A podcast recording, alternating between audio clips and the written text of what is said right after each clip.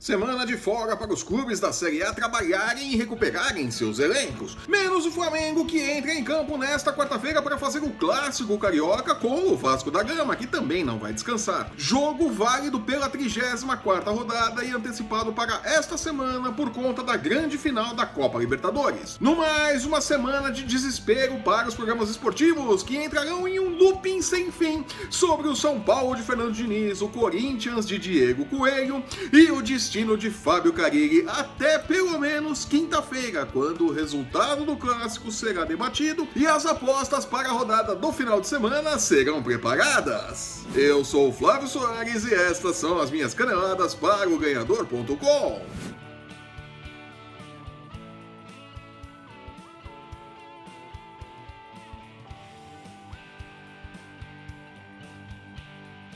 Com data FIFA no horizonte, a semana terá uma folga no Campeonato Brasileiro, mas no final de semana a rodada será normal, mesmo com o amistoso da seleção no sábado e na terça-feira. É, vai entender, né? A lógica desses caras é uma coisa de louco.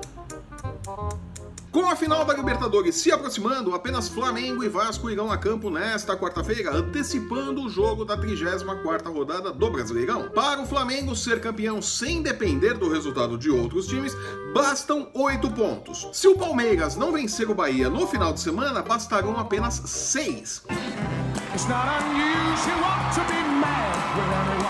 Por conta disso, vencer o Vasco é fundamental. Movido pelos palavrões de Vanderlei Luxemburgo, como bem mostrou o Premier no último final de semana.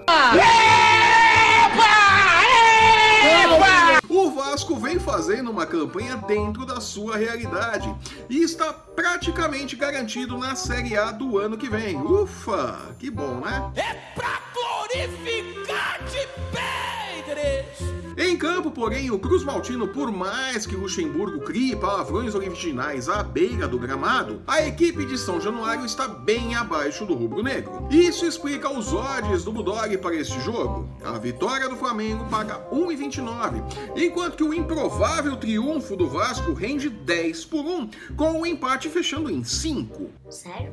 Como o Flamengo tem feito gols em todos os jogos, mesmo no sufoco, investir no grupo de resultado correto com a vitória do Rubro Negro por 1 a 0, 2 a 0 ou 2 a 1 rende 2,50 e é uma boa opção para aumentar os lucros. Parabéns, você é muito bom. E sem mais jogos no Brasileirão para comentar, fico por aqui, torcendo para que a semana livre faça bem ao São Paulo de Fernando Diniz, que mostra um futebol até que melhor que nos tempos de Cuca, mas segue sem resultados. E ao Corinthians de Diego Coelho que lembrou que sabe jogar bola após a saída de Fábio Carilli. É isso mesmo, é bem claro, né? Porque em um futebol brasileiro tão raro de boas ideias, é importante que novos técnicos como Eduardo Barroca, Diniz, Coelho e Thiago Nunes apresentem algo que vai além do simples jogar para não tomar gol, né? Feio jogar assim, né? Ninguém mais aguenta.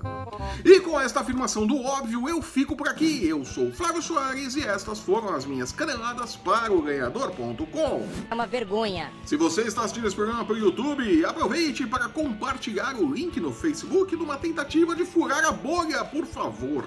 Aproveite também para deixar o seu curtir, seu comentário, assinar e compartilhar o nosso canal para não perder um lance do seu esporte favorito e nem as nossas dicas de apostas. É, dessa vez não mereceu o grito não, só tem um jogo. É uma vergonha. Lembrando que o MMA, o UFC Basquete e a NFL também tem espaço nos canais do Ganhador Ganhador e no ganhador.com. Tá esperando o quê? Acesse, confira e lucre. Siga-nos também em nossas redes sensuais. Os links para você encontrar o ganhador no Facebook, no Instagram e no Twitter estão no post que acompanha este vídeo. Ah, jura? Eu volto na próxima sexta-feira comentando os jogos da 33ª rodada do Campeonato Brasileiro, que pode terminar com o Flamengo campeão. Desde que ele vença o Vasco na quarta-feira, vença o Grêmio no final de semana e o Palmeiras não vença o Bahia. É, não tá difícil não. Até lá! Tchau!